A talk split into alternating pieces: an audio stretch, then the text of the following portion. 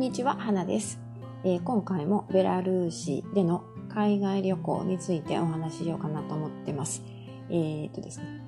ベラルーシの安全性について。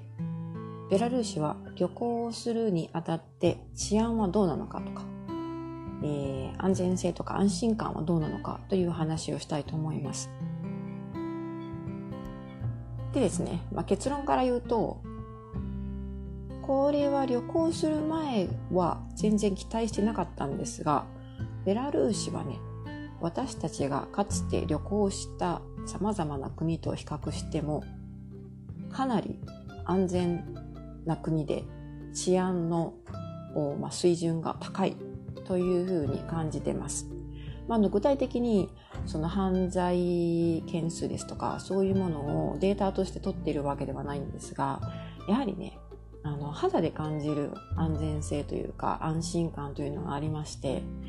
えー、海外旅行に行く時はですねいつもあの貴重品をね、えー、ベルト状の貴重品入れに入れてマネーベルトと言ったりしますけどそこに入れて、まあ、パスポートとかクレジットカードとかそういうカード関係とかですね、えー、一番失っては困るもの命の次に大切なものですねをそこにあの収めて旅をするんですけどまあ、それ、そこまでしなくても大丈夫なんじゃないかな、この国は。と思わせるぐらい安全な国だと思います。これはかなりあの日本と比較しても同じくらいの安全性が高いんじゃないかなというふうに、えー、そういう印象を持ちました。もちろんね、あの、どの国に、どこの国に行っても、やはり危険な場所というか、ちょっとあの、怪しい路地とかそういうものはあるんですけど、落書きがいっぱいいっぱいあったりとかですね、そういうところであってもですね、それほど、あの、そこまで進んでないというか、まずあの、えー、ベラルーシの街を歩いてって感じるのは、むちゃむちゃ綺麗。清潔、綺麗というか風景が綺麗という意味ではなくて、クリーンで清潔なんですね。ゴミがね、ほとんど落ちてない。で、えー、っと、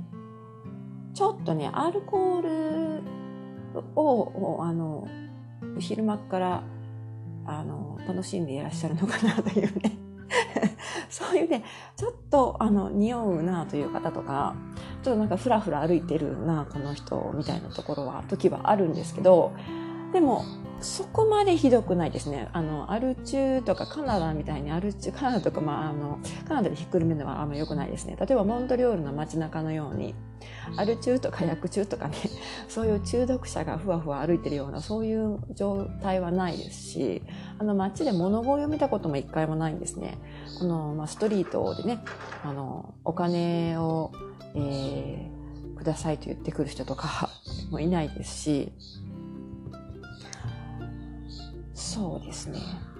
あの、アジアの国のように子供たちがこうお金とかね、お金をせびってきたりとか、お土産物を無理やり売りつけようとしてきたりとか、そういうこともないですね。で地下鉄とか、あとバスとかにも乗ったんですけど、あの、地下鉄の中も綺麗で清潔で、まあ、それほど、あの、むちゃむちゃ明るいというわけではないんですけど、暗く、暗くてなんかあの、危なっかしそうな雰囲気ではないんですね。であのもちろんあの深夜とかねそういう時間帯に乗ったわけではないのでそれはまたもしその遅い時間夜遅い時間とかに乗ってしまうと違った風景が見られるのかもしれないんですけどでもそれで地下鉄とやっぱりね地下鉄とか汽車電車の乗り場の鉄道駅ですね。そういうところって人がたくさん集まるので一番街の中でも治安が悪いエリアになりやすいんですがそういうところでも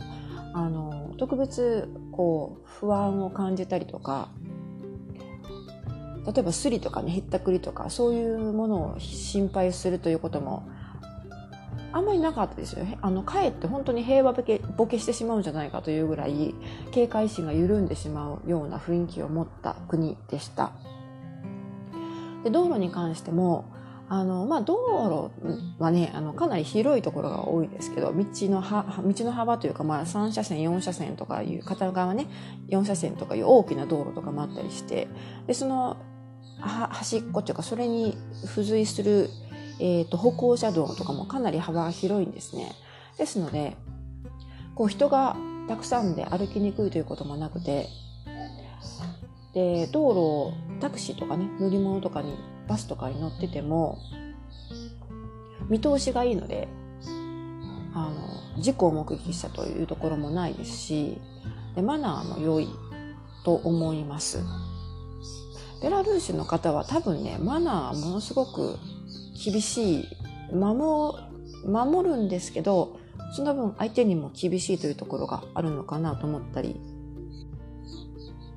それでですね道路に関しては歩行者として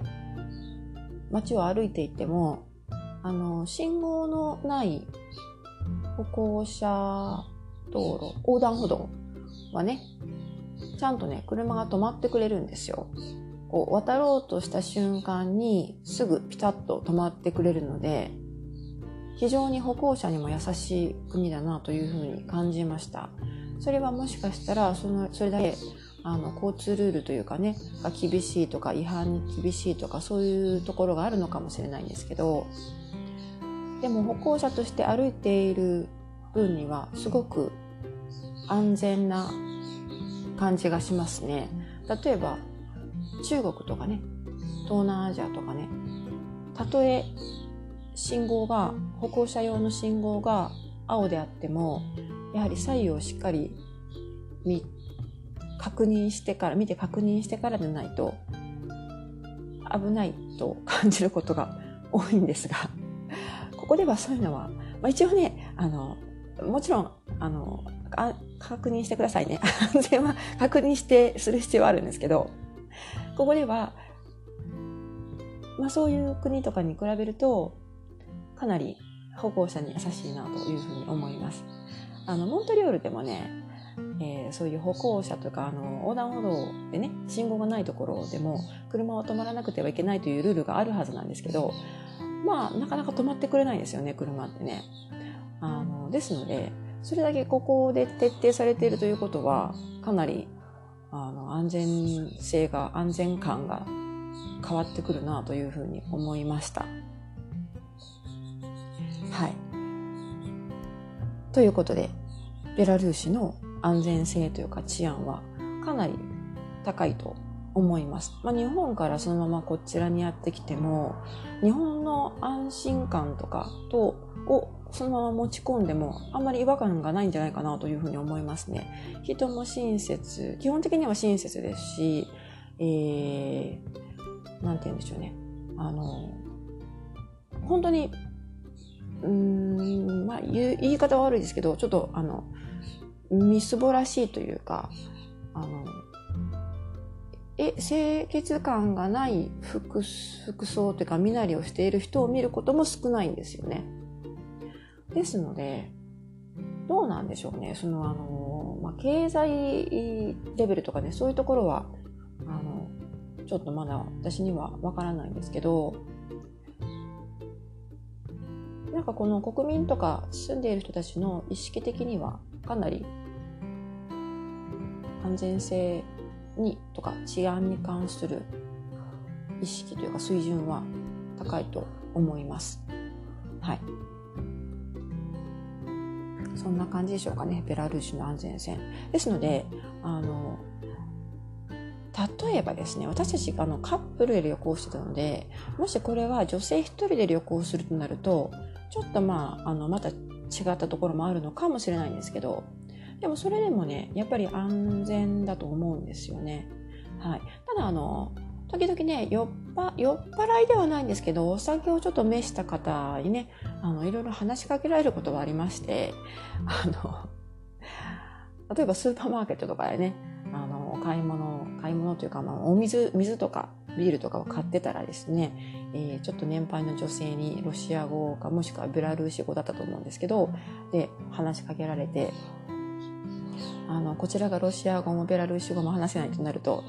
あの、まあ、あなただそんなのダメよみたいな感じのことをね、多分おっしゃってたんだと思うんですよね。あの、その方は私たちがベラルーシに住んでるんだから、ベラルーシ語はもしくはロシア語を話しなさいということをね、言ってたんだと思うんですけど、ね、あの、そういうことをなんとなく気がついて夫はですね、僕たちはあのツーリツーリストなんですというふうに言ったらですね、荒らすのもごめんなさいというふうに、えー、去っていかれたんですけど、まあちょっとね、別にあの、喧嘩を売られる、売られてるというわけではないんですけれども、あの、まあちょっとお酒を飲んでね、気分良くて、えー、話しかけたら、相手に理解してもらえなかったので、ちょっと気分を害されたのかな、みたいな。そういうシーンはありましたが、でもそれでも別にあの危険を感じることはなかったので、まあ、えー、よっぽど酔っ払っている方を、に気をつけていれば、ベラルーシという国はかなり安全に旅ができる国だと思います。はい。ぼったくられたという印象もまだないですし、あの、基本的にはね、人が良くて、えー、まあ、素直な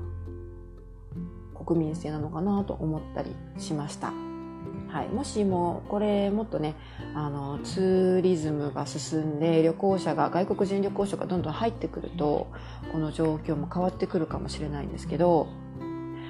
まあ、とりあえず2019年の5月から6月頭にかけて旅行した感じの印象ではそういうことになります。はい。ということで、今回は以上で終わりにしようと思います。はい。またね、ベラルーシ関連のえー、旅行ネタ、旅行ブログはこんな形で配信してきますので、もしよかったら、えー、ご登録ですね、チャンネル登録とか、ご購読、お気に入り登録してもらえると嬉しいです。えー、Twitter もやってますので、フォローもいつでも大歓迎です。あとあの、Amazon からね、電子書籍も出してますので、このベラルーシの旅行に関する本も電子書籍も出そうかなと思ってるんですが、まあ、多分ね、1ヶ月後ぐらいになるのかなと思います。はい。まあ、皆さんが今これを聞いてくださっているのが、どの時点で聞かれているかわからないんですけど、もしよかったら電子書籍 Amazon ですね、の Kindle 本で出しますので、えー、花旅人と検索してみてください。その他、毎日、できるだけ毎日発行しているメールマガジンなんかもあります。はい。よかったらそちらの方もご登録、無料で登録できますので、えー、登録していただけると嬉しいです。ということで、今回は以上になります。最後までお付き合いいただきましてありがとうございました。また次回お楽しみに。